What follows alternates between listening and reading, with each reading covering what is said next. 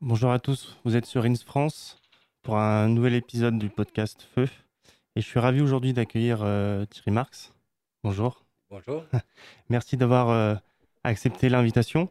On va passer euh, une quarantaine de minutes ensemble. On va parler de sujets assez divers. je voulais commencer en parlant du coup bah, plutôt du, commencement et de, du début de votre parcours.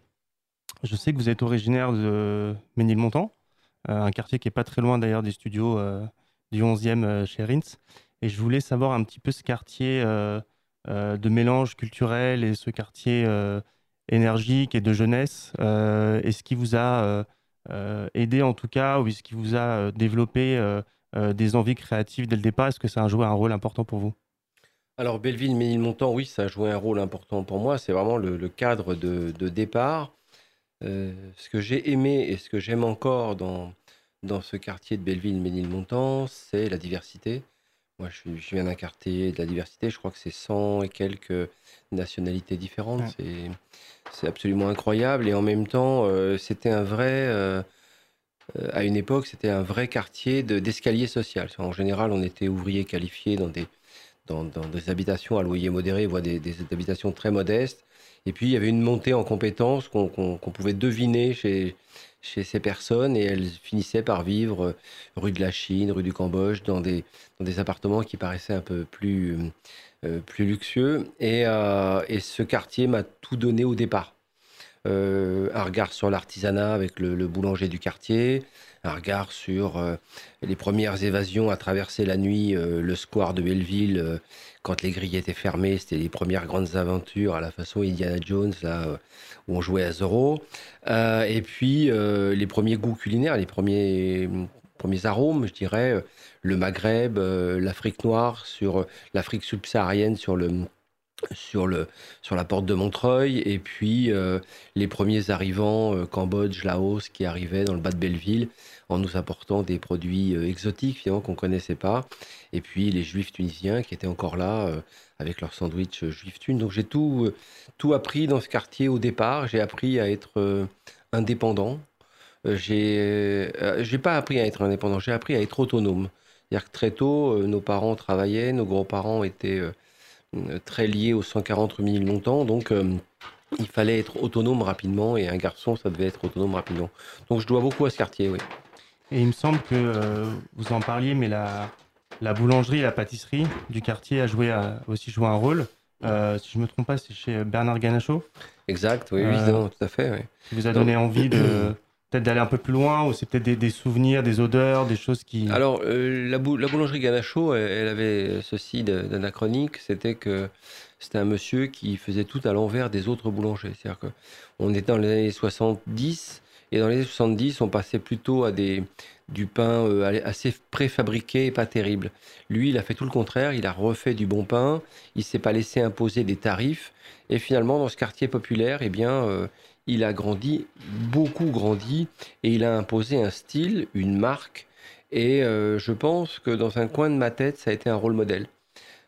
parce que qu'un artisan extrêmement euh, compétent dans son métier arrive à créer une marque euh, et le sens de la communication et, euh, soit en capacité de se développer et de devenir un, vrai entrepreneur, une vraie ETI, eh bien, je crois que ça m'a bluffé. Alors, à l'époque, à 12-13 ans, je ne l'aurais peut-être pas raconté comme ça. Et quand je me suis retrouvé entre 10 ans, à partir de 10 ans, je me suis retrouvé dans des quartiers en périphérie de, de Paris, Cité des Beaux-Labés à, à Champigny-sur-Marne, au Boulereau, tout ça, et eh bien finalement, il me restait toujours dans un coin de ma tête l'idée qu'un artisan euh, pouvait s'émanciper et réussir dans cette société. Je pense que ça, là aussi, ça a été un repère euh, pour euh, les années qui ont été des fois un petit peu up and down comme ça de ma vie. Et du coup, ces, ces, années plus up and down, c'était du coup quand vous avez quitté Ménilmontant pour aller de l'autre côté du, du périphérique. où je crois le, le, parcours scolaire, en tout cas l'école, n'était pas forcément euh, euh, la chose la plus, euh, la plus assidue pour vous. Et vous avez eu peut-être des périodes de doute là-dessus. Et comment est-ce que vous avez réussi à, à rebondir? Est-ce que la cuisine, l'artisanat ou l'art est venu en parallèle de l'école dans ces moments de doute, par exemple? Alors, je vais, je vais vous répondre. L'école, il faut savoir pourquoi on y va.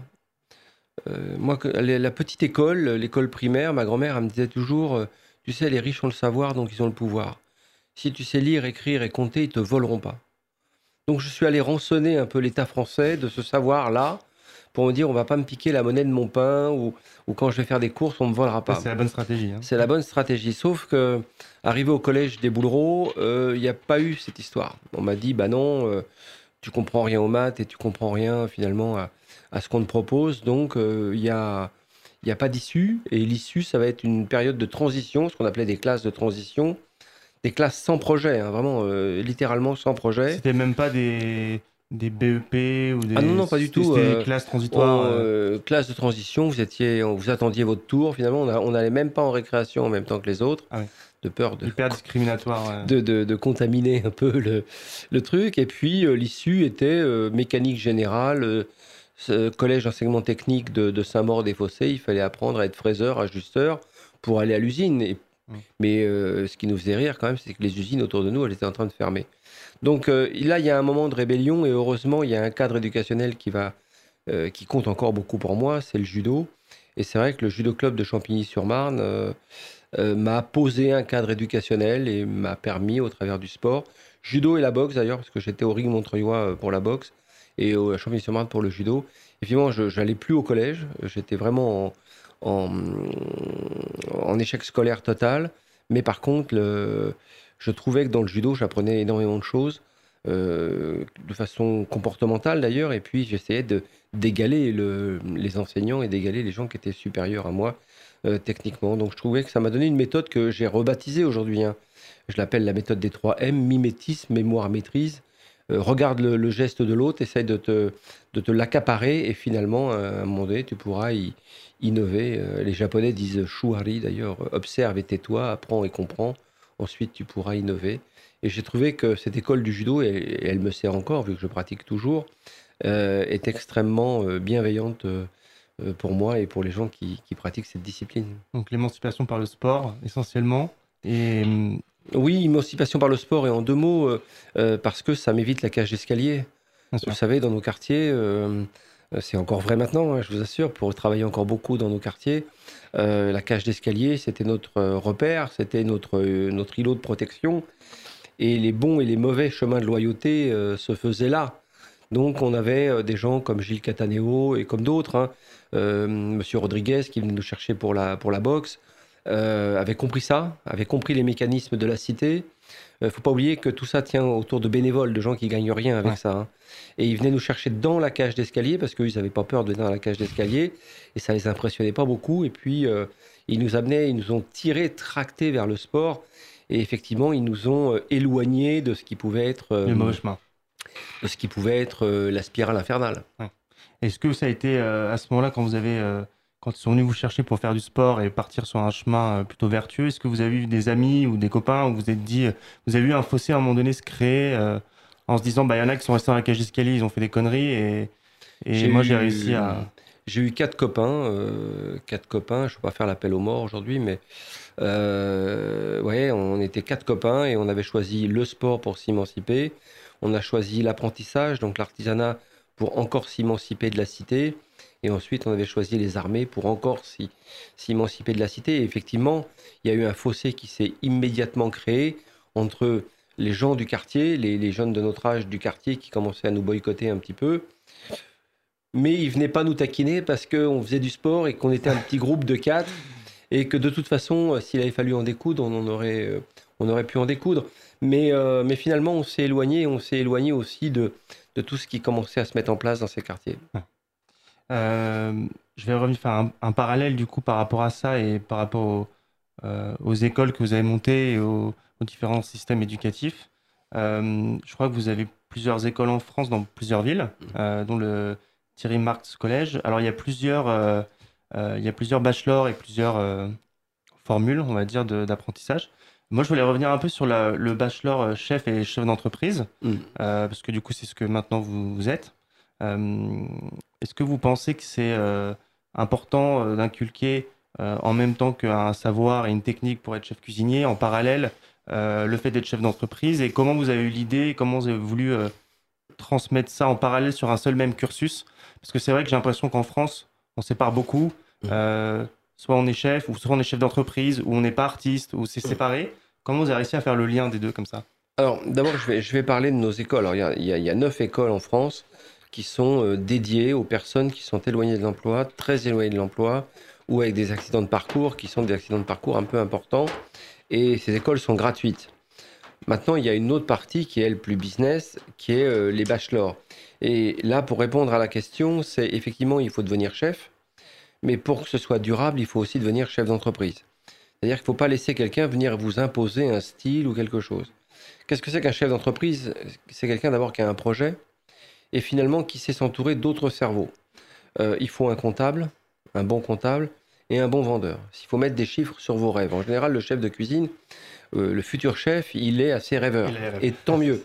Et euh, d'avoir un bon comptable pour mettre des chiffres sur des rêves et un bon vendeur pour savoir sur quelle niche commerciale vous allez le vendre, c'est extrêmement important. Et ça s'apprend. Et ça s'apprend parce que ça évite beaucoup d'échecs que j'ai vécu.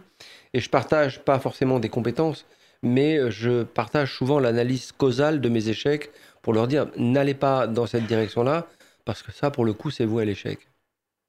Euh, Ça fait combien de temps que ça existe ce bachelor euh, chef Le bachelor, ça fait deux ans. Donc on a une année de Covid qui était un peu pénible. Et surtout, c'est des bachelors que nous, que nous dispensons dans des zones rurales. Donc on regarde un petit peu les anciennes écoles hôtelières qui, qui ont besoin des fois d'un petit peu de renouveau. Et on amène dans ces écoles des personnes qui sont totalement étrangères à cette région, à cette ruralité. Et leur dire, mais regardez, regardez le Lot, c'est magnifique. Et il y a forcément des, euh, des, des moyens de, de, de, de créer des entreprises dans, dans ce secteur, dans cette région, et de faire redécouvrir les, les terroirs et les territoires français. C'est important parce que si vous n'investissez pas dans ces, dans ces territoires, eh il y a une désertification de, de- dans, le monde rural qui est assez catastrophique.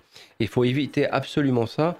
Et pour avoir une France qui réussirait sa mondialisation, il faut une France forte. C'est pas une France qui aurait un axe, une, oui, très centralisée, qui serait Lille, Paris, euh, Bordeaux, Lyon, Marseille. euh, Bordeaux, Marseille. Quoi. Je veux dire, Ouais.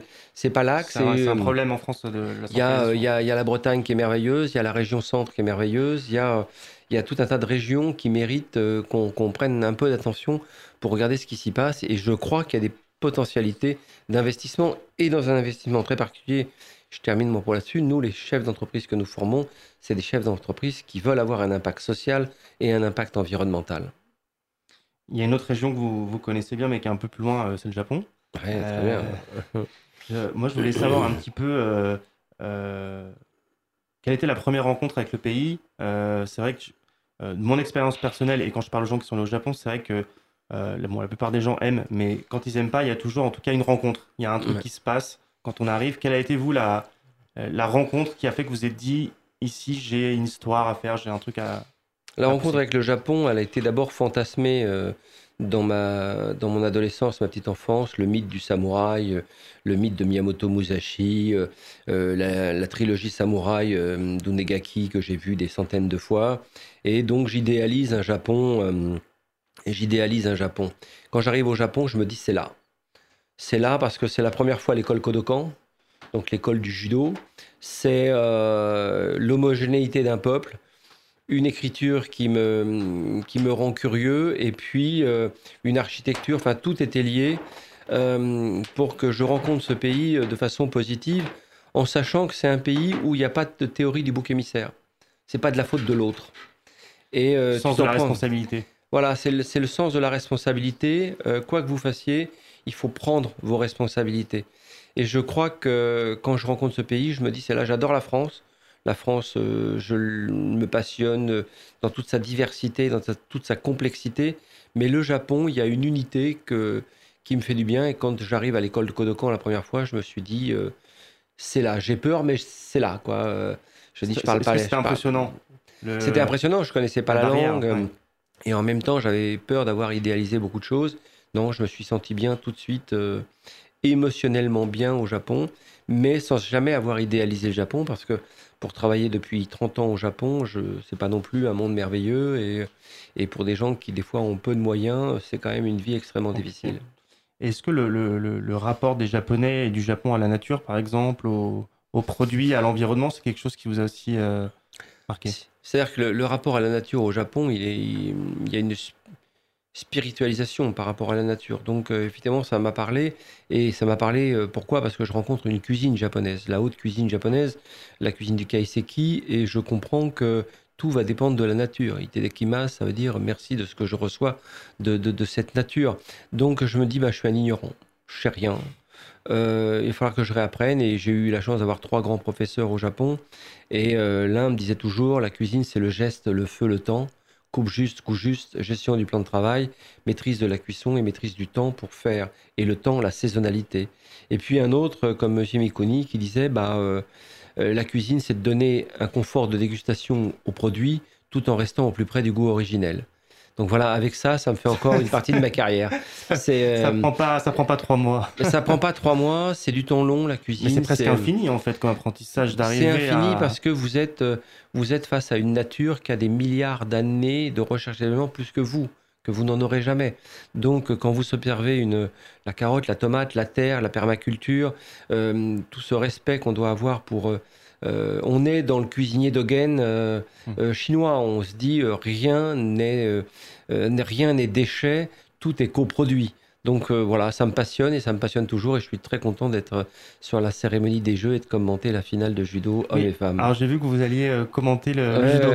je suis ravi parce que c'est c'était un rêve d'enfant. Je sais pas comment j'en suis arrivé là, mais je fais les commentaires finale homme, finale femme et puis les, commentaires de la cérémonie d'ouverture.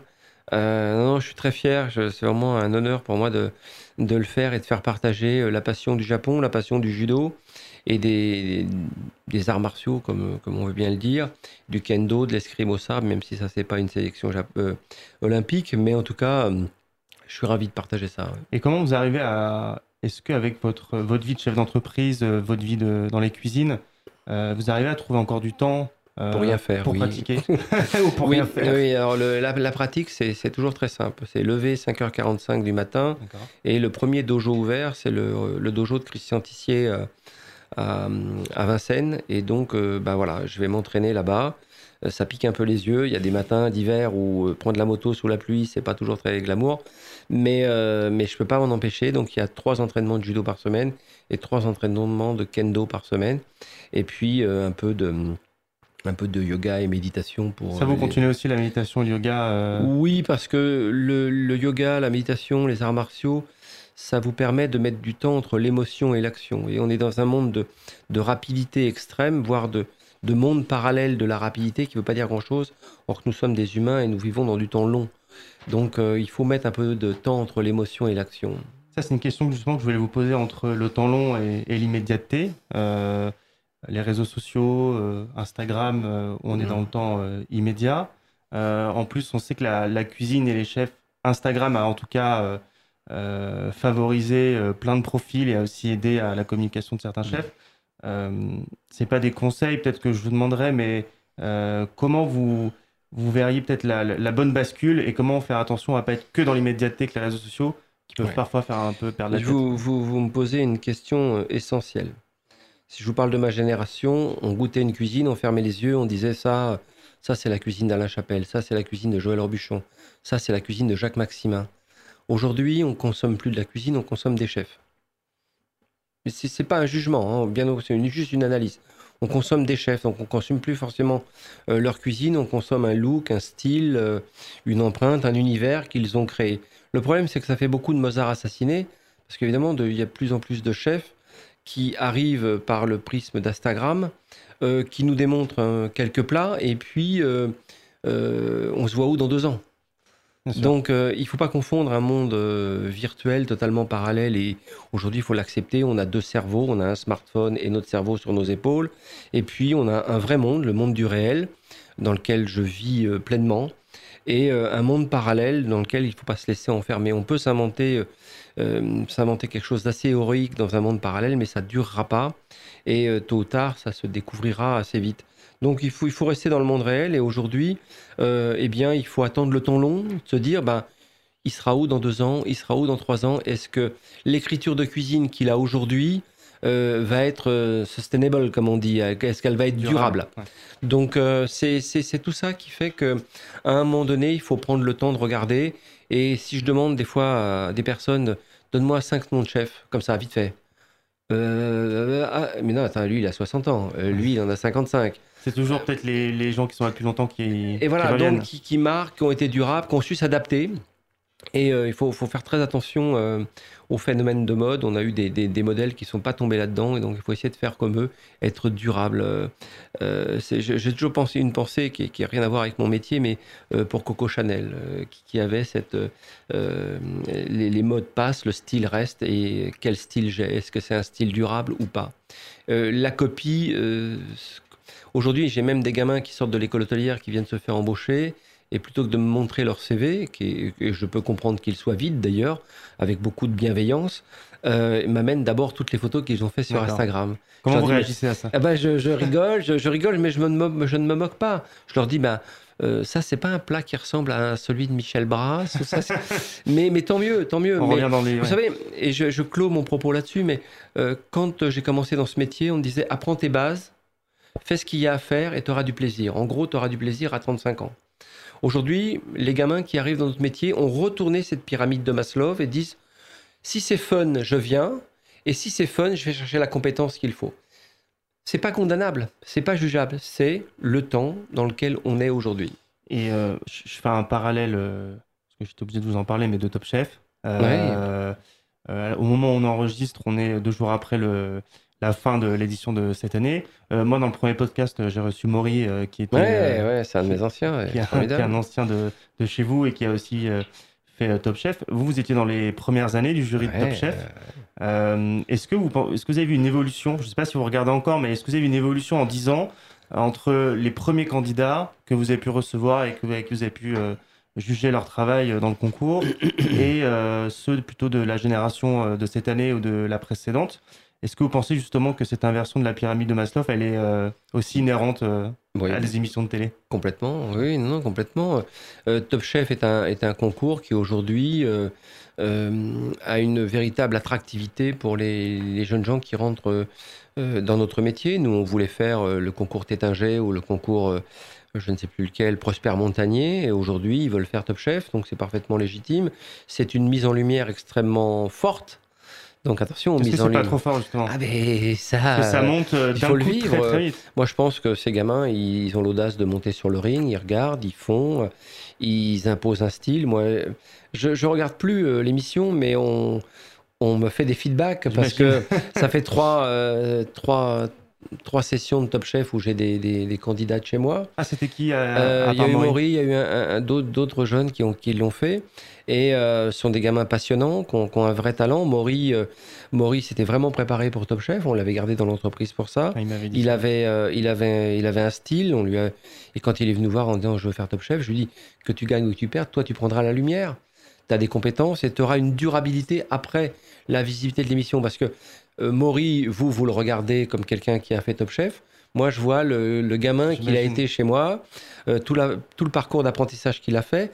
Et Maury durera parce qu'il a un apprentissage solide. C'est ce qu'on disait juste avant, c'est-à-dire qu'il lui, il a vraiment eu cet apprentissage. Oui, euh, oui, il, s'est donné les moyens de, de passer. Je crois qu'il est passé au Plaza Athénée, il est passé chez Alain Ducasse, il est passé euh, chez moi assez longtemps.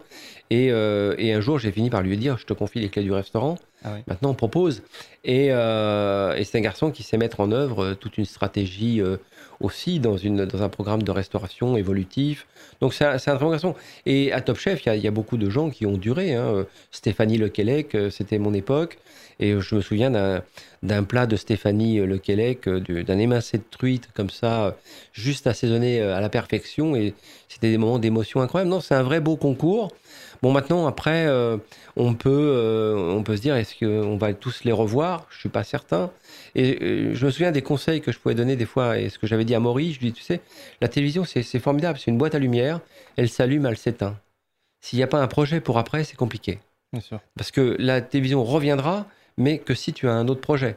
Et euh, je pense que c'est juste qu'il faut garder à l'esprit, c'est que l'hypermédiatisation, c'est un phénomène assez instantané, euh, une prise de lumière assez C'est instantanée. concentré sur un C'est laps de c'est temps. concentré très, très, sur un laps de temps. Et après, eh bien, il faut faire attention à la sortie. C'est un peu que les sorties de, de jeunes hein, ou de régime. C'est- C'est c'est toujours un peu dur quand on sort du régime. Quoi. Bien sûr, on peut se prendre un mur euh, un, peu, Effectivement. un peu compliqué. Euh, je vais revenir un peu sur euh, le- le- votre parcours entrepreneurial. Le groupe Marx, c'est, vous avez combien de personnes dans votre groupe actuellement? Aujourd'hui, sur l'international, c'est à peu près 800 collaborateurs. Et c'est des, points de vente assez diversifiés. C'est-à-dire qu'on a un gros pôle de recherche et de développement qui est à Paris-Saclay, dans, dans, lequel nous travaillons sur l'alimentation de demain ce qui veut tout dire et rien dire d'ailleurs, mais ce qui nous permet de, détecter des signaux faibles assez tôt. Euh, on a été les premiers à avoir une start-up qui développe du sucre sans sucre saccharose mais sans intrants chimiques dans le chocolat. On, a, euh, on travaille aussi avec le, monde de la cosmétique. Euh, nous développons des, concepts de restauration dans le monde entier. C'est 35 établissements répartis sur l'ensemble de l'Asie. Aujourd'hui, ça fait avec la Tour Eiffel à peu près 800 collaborateurs. Et comment se passe les... Est-ce qu'il y a un au niveau des RH euh, chez vous, est-ce que vous avez des process euh, classiques, on va dire, d'entreprise Ou est-ce, qu'il y a des, est-ce que les valeurs que vous inculquez, les valeurs RH, elles sont euh, dès le départ dans le recrutement? Est-ce que c'est important pour vous ça Elles sont dès le départ dans le recrutement, oui, c'est important. moi maintenant, je, quand je recrute, c'est pas moi qui suis directement au, service des ressources humaines. Donc, ce qui, quand on, me demande quand même de, de recevoir l'ensemble des collaborateurs et collaboratrices qui arrivent dans l'entreprise, et comme je m'agace toujours de voir qu'ils sont euh, dix fois plus jeunes que moi et dix fois plus diplômés que moi, eh bien, j'ai que deux questions. Pourquoi vous voulez travailler pour notre marque Et pourquoi vous voulez travailler dans notre groupe? Et la deuxième question, c'est vous vous voyez où dans deux ans? J'adore les gens qui ont de l'ambition et qui me disent, moi, dans deux ans, je me vois à votre place. Parce que là, on peut créer un lien. Ça, c'est une bonne réponse. Oui, c'est une bonne réponse parce qu'on peut créer un lien de confiance. Tu es aujourd'hui une solution dans l'entreprise et tu m'aides à progresser dans l'entreprise. Et en échange de quoi je te rémunère. Et en plus de cette rémunération, on peut essayer de co-construire euh, ton futur ensemble pour t'aider à, à, ton devenir, de devenir directeur FMB ou ce, hmm. ce, ce qu'il veut. Il y, a, euh, il y a un entrepreneur qui, euh, qui est assez visible en ce moment, c'est Anthony Bourbon de FID, avec qui vous avez travaillé il y a quelques années. Ah oui. En tout cas, vous aviez sorti, je crois, une gamme de produits au, début de la marque. Lui qui a un discours extrêmement tranché, assez vif sur sur euh, comment réussir et euh, abolir les frontières quand on vient de, en tout cas comme il dit d'en bas, euh, quand avec une vie qui est qui est pas facile. Est-ce que ce genre de profil et des profils comme Anthony, c'est des gens avec qui vous auriez pu travailler, par exemple, dans votre groupe? Est-ce que les valeurs, par exemple, de, qui sont vraiment plus start-up, food tech, mais avec une ambition, ça, c'est des choses qui vous parlent Pas forcément. Pas forcément sur la durabilité. Ce mmh. que j'ai aimé dans le travail avec Anthony, c'était l'innovation. comment nourrir mieux des gens qui font du sport. Donc on a développé une barre qui est une barre bio, mais je voyais bien que ce n'est pas tout de suite l'attractivité d'Anthony. Lui, il était plus sur faire du volume. Et euh, donc on, s'est quitté bons amis, mais on s'est quitté. Mais effectivement, c'est aussi innover. Et innover, c'est déranger. Euh, si, vous, si votre service de recherche et développement ne dérange pas, eh bien, il ne sert pas à grand-chose. Je crois qu'il dérange pas mal celui Donc, il dérange beaucoup. Et c'est vrai que quand on s'est penché sur ces bars, euh, pour avoir beaucoup consommé de bars dans, dans de l'hyper-trail, eh bien, je me disais que c'était intéressant d'en faire des bio. Donc, lui, il n'était pas vraiment là-dessus, il était plutôt sur des bars euh, standards et, et, abordables en niveau de prix. Mais en tout cas, la démarche était intéressante sur l'innovation. Et aujourd'hui, avec le laboratoire de Orsay, on avait quand même travaillé euh, très fort sur l'idée de, bah oui, on peut nourrir quelqu'un qui aurait besoin d'un pas d'un substitut de repas, mais de quelque chose qui momentanément pourrait remplacer un, repas, eh bien, euh, pourrait utiliser ce type de bar. Et euh, je rebondis sur l'innovation parce qu'il me semble que vous avez développé des repas pour Thomas Pesquet qui est, qui est au-dessus de nous, qui est dans l'espace en ce moment. Je lui parle demain, demain ah, après semaine prochaine. Et comment vous avez. est-ce que c'était une rencontre déjà qui était prévue Ou est-ce que c'est passé par un autre biais Et quelles ont été sans rentrer dans les détails techniques, mais euh, est-ce qu'il y a des problématiques dans l'espace qui peuvent répondre à les problématiques de demain sur Terre? Ah, c'est, évident. D'abord, je vais vous parler de la rencontre avec Thomas. Ça s'est fait au travers du judo. Euh, Elisabeth Emery, euh, Inji Judo et Teddy Riner. Et voilà, on s'est retrouvés à trois, on discutait et on lui a présenté le CEFIC, l'université, la chaire universitaire de Orsay. Il m'a dit bah, ça m'intéresse, je veux que vous fassiez la comfort food.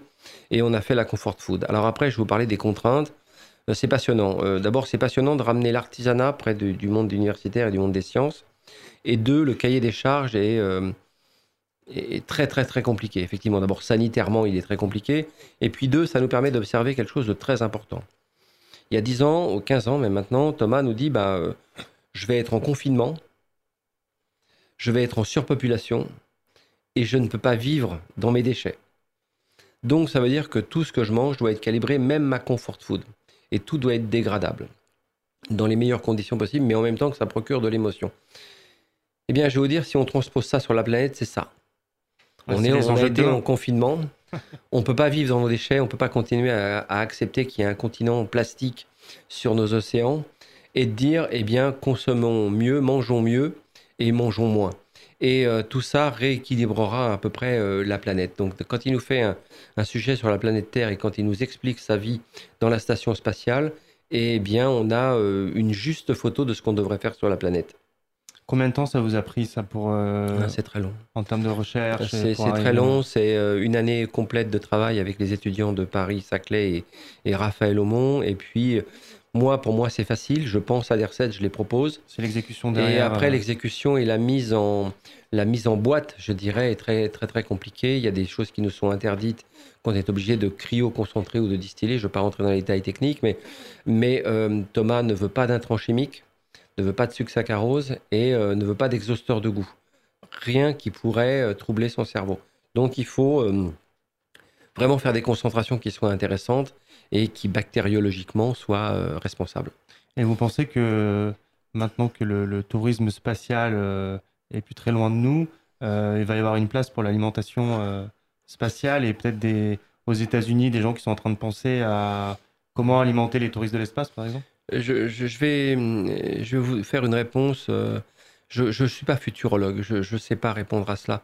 Mais j'ai beaucoup travaillé avec le monsieur, l'astronaute qui nous a préparé à faire le vol en 0G le vol en zéro gravité, c'est euh, Jean-François Clairvoy.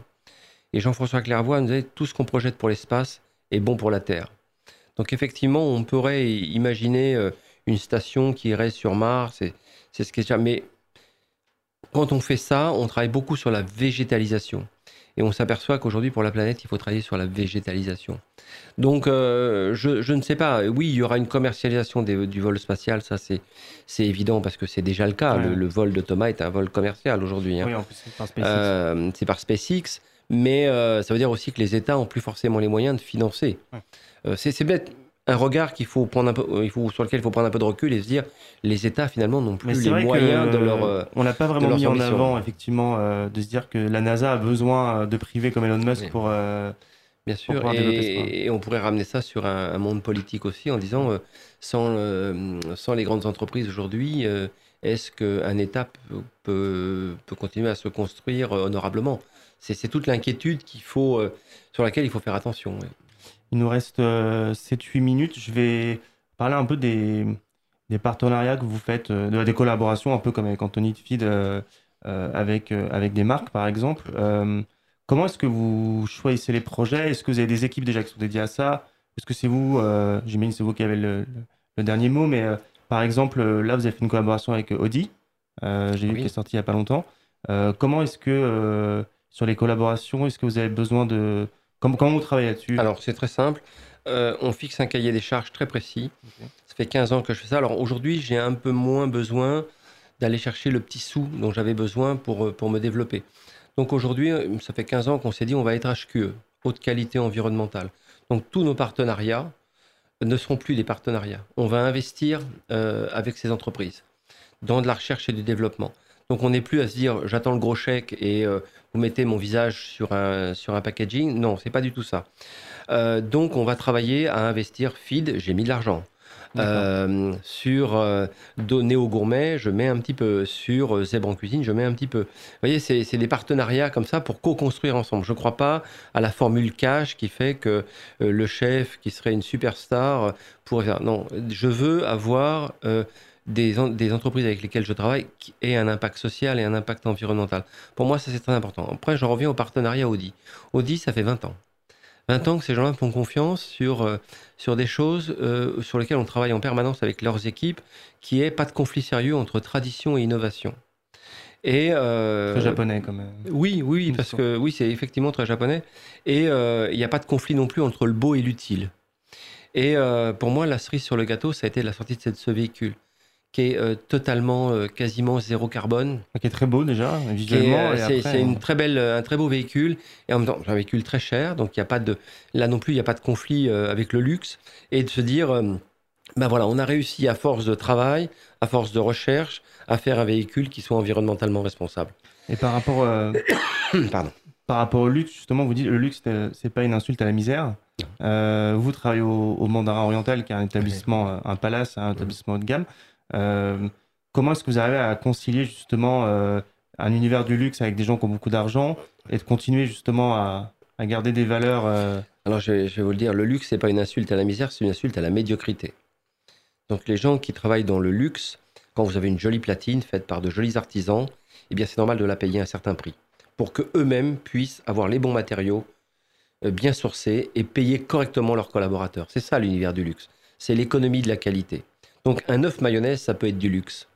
Hein, donc ramener le luxe dans une lumière sur le beau tout le temps et de mettre en valeur les hommes qui font et les femmes qui font ce luxe. Et donc, dans l'univers du luxe dans lequel je travaille, avec les moyens que nous avons, nous arrivons à faire monter en compétence euh, des personnes qui, des fois, ne croyaient pas à l'univers du luxe et ne croyaient à pouvoir entrer dans cette accessibilité du monde du luxe. Aujourd'hui, la grande fierté française à l'international, c'est qu'on représente le pays du luxe et euh, donc de la qualité. Ce qui nous a tués en France, et enfin, tout moins pas tués parce qu'on est encore vivant et solide, mais ce qui nous a beaucoup abîmé, c'est la théorie du low cost. Est-ce que vous avez déjà vu cette théorie? Cette théorie, elle a enrichi, enrichi que quelques personnes. Dans la grande distribution, à chaque fois, on fait croire que le tout pas cher, c'est bien pour les gens qui n'ont pas les moyens. C'est faux. L'univers du luxe va faire monter les gens en compétences pour qu'ils puissent un peu mieux gagner leur vie.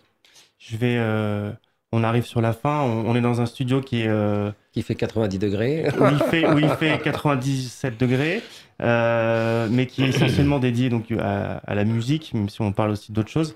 Euh, quel rapport vous avez à la musique? Est-ce que est-ce que c'est quelque chose qui vous accompagne dans votre quotidien ou dans vos loisirs? Oui, oui, oui. Alors, qui, qui m'accompagne dans mes solitudes. J'ai besoin de solitude beaucoup pour, pour écrire, pour réfléchir. Donc, ça peut passer de ce que j'ai connu dans ma petite enfance euh, avec des choses extrêmement populaires. Ça peut passer par euh, la voix de Johnny Cash. Ça peut passer par euh, du rockabilly pur et dur. Ça peut passer par, par, du jazz. Et ça peut passer aussi par de la musique classique et la 5 euh, de Mahler pour, pour réfléchir un peu mieux. Donc oui, la musique m'accompagne, me permet d'écrire, de réfléchir et de bien vivre certaines solitudes. On va finir du coup là, sur cette note de musique. Euh, merci beaucoup en tout cas d'avoir accepté euh, mon Ah, invitation et d'être venu chez Rin, parce que tout le monde était hyper content de vous avoir. Ah, mais je suis ravi. je Et suis ravi. euh, voilà, on a très chaud, mais On m'a dit, on m'a dit, vas-y, c'est une, c'est une station de jeunes. Voilà, j'ai toujours été très jeune, c'est très bien. Ça me rassure un peu. Ouais, Il y a une jeunesse qui prend la relève, c'est formidable. merci beaucoup, Thierry Marx. Merci. Rins.